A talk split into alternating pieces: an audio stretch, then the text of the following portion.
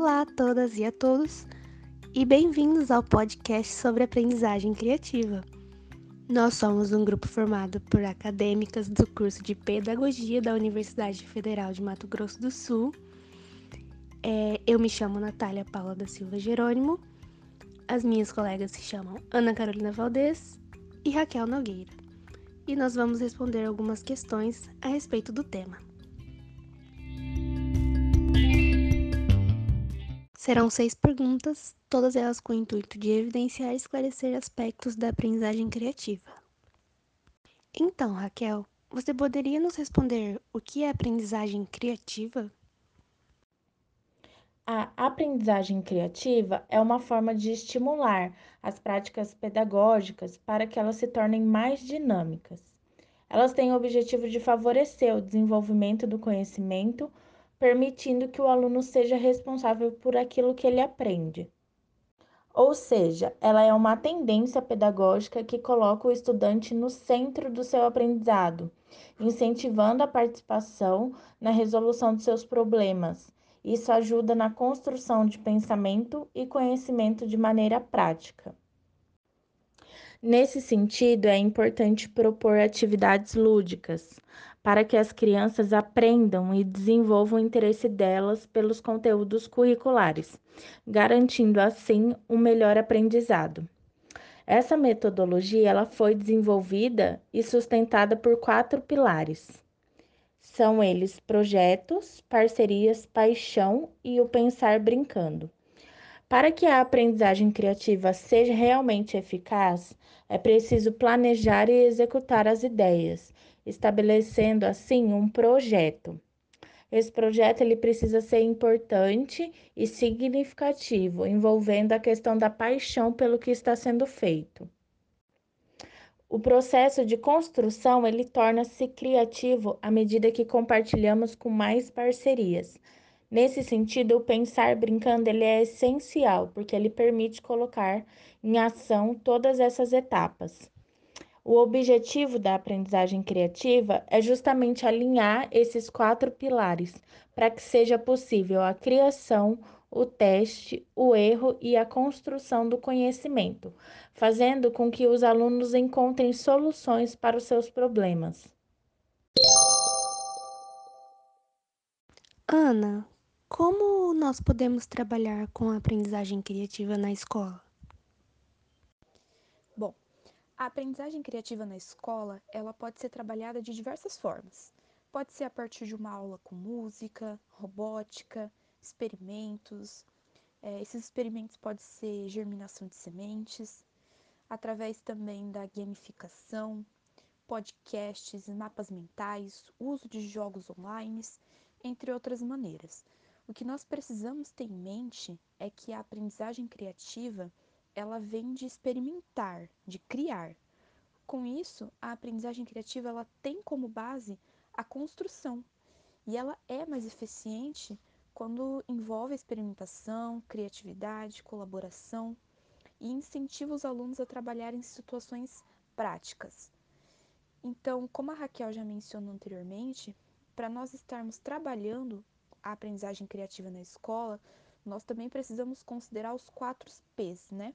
Os projetos, que eles vão estar lá para encorajar os alunos a criarem algo que possa ser compartilhado, as parcerias, que seria encorajar a colaboração e a interação social, a paixão, que seria encorajar a expressão e a exploração de coisas pessoalmente significativas para os alunos, e o pensar brincando, que vai encorajar a experimentação, ele vai aprender é, experiências divertidas, testar coisas novas, conhecer diferentes materiais. Nessa perspectiva, eu me encarrego de responder duas questões. A primeira é: qual a relação da aprendizagem criativa com as tecnologias digitais? Bom, é, as tecnologias digitais facilitam no momento de criação de conteúdos para ensinar os alunos, principalmente no momento de pandemia que nós estamos vivendo. E com as tecnologias digitais, é, pode-se apresentar vários recursos tecnológicos para melhorar e incentivar o aprendizado desses alunos, né? E como as plataformas que disponibilizam podcasts e videoaulas sobre determinados assuntos, e nós também podemos criar aulas interativas a partir de aplicativos, podemos utilizar os memes e as figurinhas que estão em alta é, para nos conectar melhor com os nossos alunos. E nessa perspectiva, eu acredito que as tecnologias digitais e a aprendizagem criativa andam de mãos dadas, não que seja algo prioritário, né? Pois nós podemos trabalhar sim a aprendizagem criativa sem tecnologias digitais, mas nesse momento que nós estamos vivendo, as tecnologias digitais são de suma importância para a aprendizagem. Como é possível trabalhar a aprendizagem criativa sem tecnologias digitais?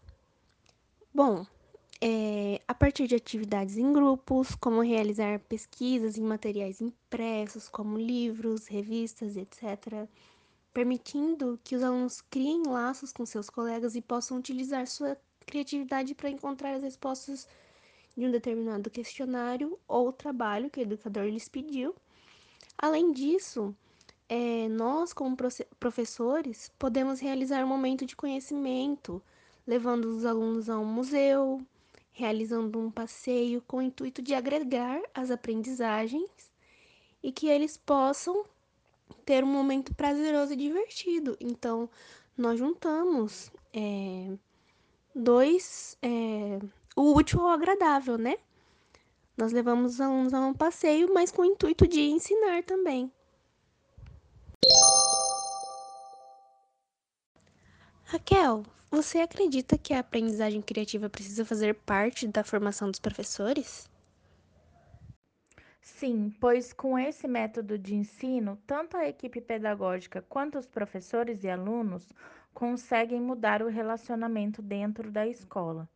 Por isso que é importante que aconteça essa formação continuada regularmente nas escolas, no qual os professores consigam explorar esse conceito, buscando compreender a importância da criatividade e enxergando em si mesmo elementos importantes na aplicação dessas práticas. Dentro desse contexto, a gente consegue definir que a criatividade é importante porque os docentes conseguem superar suas dificuldades, adotando critérios de avaliação da aprendizagem e desenvolvendo aulas mais divertidas, explorando e desenvolvendo a criatividade dos alunos. Essa última pergunta é, eu faço para a Ana Carolina. Como nós podemos ser professoras mais criativas? Para sermos professores mais criativos, é, primeiramente nós precisamos romper com alguns costumes que ainda permeiam o processo de ensino-aprendizagem dentro da escola. Né? Os alunos eles não precisam mais estar enfileirados um atrás do outro ou com seus cadernos cheios de textos escritos à mão para que eles consigam aprender. Muito pelo contrário, a aprendizagem dos alunos ela ocorrerá à medida que formos mais criativos em sala de aula.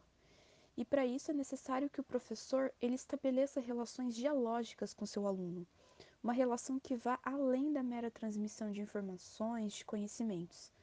Tirar o protagonismo do professor, tornando o aluno o centro da aprendizagem.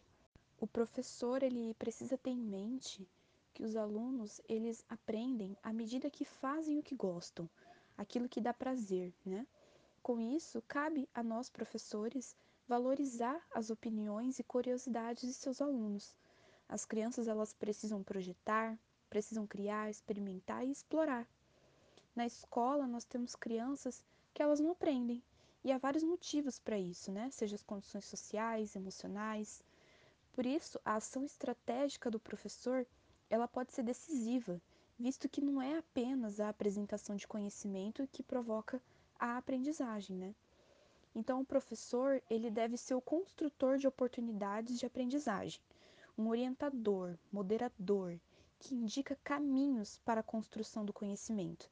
Ele precisa dar feedbacks, ter empatia, entusiasmo, estimular o pensamento crítico e a criatividade de seus alunos, nós precisamos fazer com que o ensino fundamental e médio sejam mais como a educação infantil.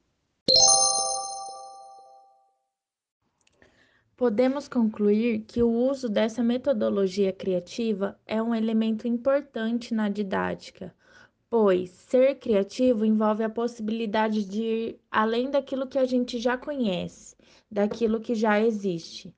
Então, o professor e o conhecimento assumem esse papel central de aprendizagem, possibilitando assim um trabalho pedagógico transformador no contexto escolar dos alunos.